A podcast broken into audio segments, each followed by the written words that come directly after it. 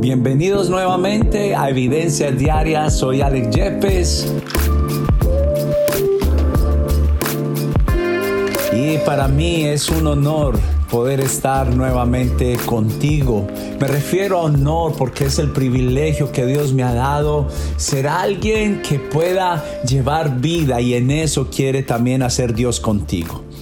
Gracias por estar acá. Entonces quiero hablar contigo este tema que significa fructifiquen. En el libro de Génesis dice, en el capítulo 1, versículo 28 dice, y les bendijo Dios y les dijo, fructifiquen y multiplíquese, llenen la tierra, sojúzguela, señoren en los peces del mar, en las aves del cielo y en todas las bestias que se muevan sobre la tierra. Y déjame decirte, sí, esta es la voluntad de Dios, que tú fructifiques. Oh, qué gran mentira aquellos que han negociado en su corazón, en su mente, que nacieron para ser perdedores, que fueron personas que ya tienen que vivir con la frustración de la infructividad. Eso no es verdad. La palabra de Dios dijo que todo aquel que crea lo alcanzará. Lo imposible para Dios no existe. Por eso quiero hoy acercarme a ti y quiero tratar con cuatro puntos importantes en esta mañana. Algo, cuatro principios importantes que te van a ayudar. El primero es, haz un barbecho en tu corazón. Significa como hacer un surco. Cavar hasta encontrar dentro de él qué es lo que está pasando. ¿Por qué crees que no ha venido la fructificación en tu vida?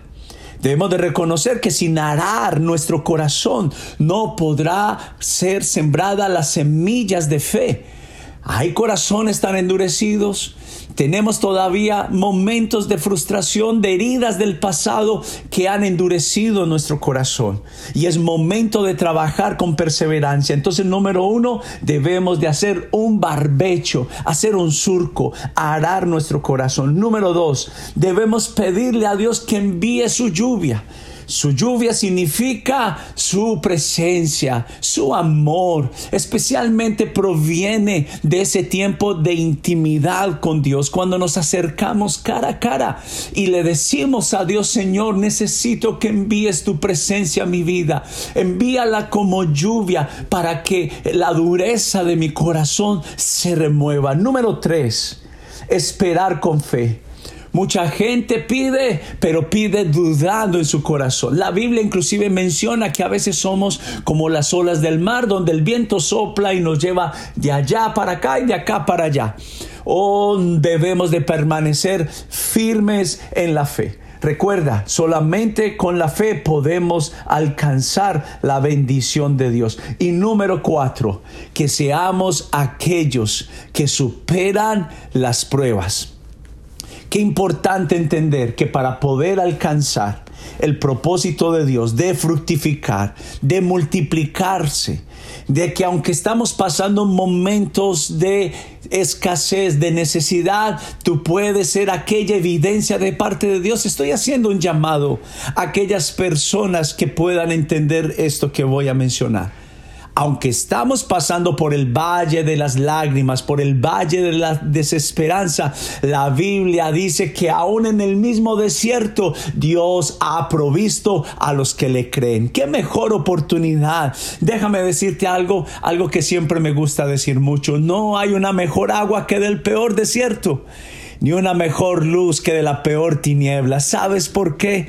Porque allí es donde Dios muestra su gloria y cumple su promesa. ¿Cómo hemos de saber si Dios cumple lo que Él promete? Si no es en el mismo momento de la prueba. Allí es cuando nosotros clamamos a sus promesas. Allí es cuando nosotros pedimos con fe. Allí es cuando nos remontamos a la circunstancia. Allí es cuando creemos al Dios de los imposibles. Creo yo que es el tiempo de entender que no se trata de Dios el fructificar, porque Él ya lo dijo. Eh, de, parte de Él ya está hecho. Es de nosotros por la dureza, por las dudas, por la incredulidad. Nosotros necesitamos entender que siempre es el plan de Dios bendecirnos, prosperarnos, pero la prosperidad no siempre está en el que da. sino que está en la actitud de aquel que espera, del que recibe. Y cuando no está preparado el que recibe, ¿cómo Dios podría enviar su lluvia? Si no has hecho barbecho, si no has preparado tu corazón. Primero tienes que preparar con expectativa. Decirle, Señor, aquí está mi corazón, te lo entrego. Reconozco que ha estado endurecido y solo tu presencia, solo tu amor que no falla puede traer lluvia que remueva el terreno duro, la corteza como de hierro que se ha forjado mi corazón.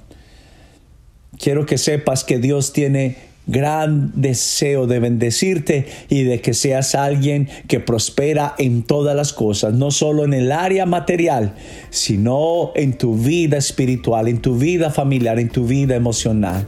Que Dios te bendiga mucho y que esta semilla de fe produzca mucho fruto dentro de ti. Bendiciones.